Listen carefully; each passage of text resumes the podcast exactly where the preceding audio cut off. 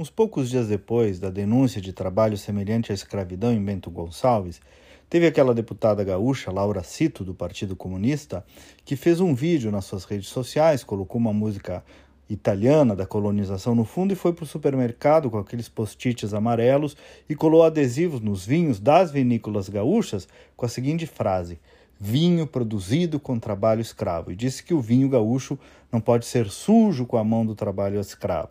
Ou seja, lacrou com a generalização condenou as vinícolas à produção gaúcha antes mesmo da justiça, da investigação. Dentro do seu direito, evidentemente, da sua liberdade, mas uma clara irresponsabilidade com milhares de famílias, especialmente de pequenos agricultores que compõem, são cooperadas ou sobrevivem das vinícolas gaúchas. A Benedita da Silva também apareceu dizendo que o povo deveria trocar aquele vinho produzido pelo trabalho escravo pela uva produzida pelo EMST.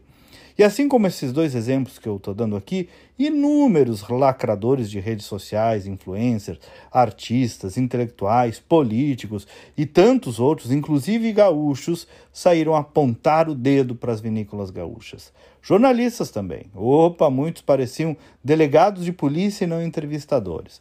Mas eis que na sexta passada, o senhor delegado Adriano Medeiros do Amaral da Polícia Federal disse que até agora a investigação não encontrou nenhuma evidência da participação das vinícolas no crime de exploração dos trabalhadores. Claro que as próprias vinícolas já assinaram um acordo com o Ministério Público do Trabalho, assumindo compromisso para evitar o que aconteceu, que é grave, mas vejam o instinto de cancelamento, de lacração, de irresponsabilidade que nos guia atualmente a ponto de atingir empresas sérias, históricas, famílias, uma região inteira, um povo de mãos calejadas em nome do interesse político, interesse comercial, ideologia anti-mercado, anti-empresa, ou mesmo para aparecer nas redes sociais. Um caso pontual vira uma generalização. A mediatização de um caso que estigmatizou uma cidade, uma região, empresas, famílias, um povo. E agora, quem é que sana essa dor? Essa perda, esse desrespeito, esse prejuízo, esse estigma, esse preconceito.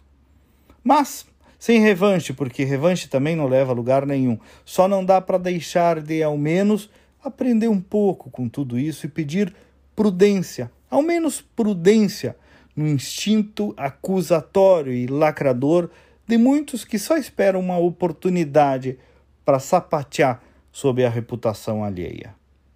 Me siga no Instagram, Face, Spotify, Kleber Benvenu com GNU no final. Até amanhã e vamos com fé.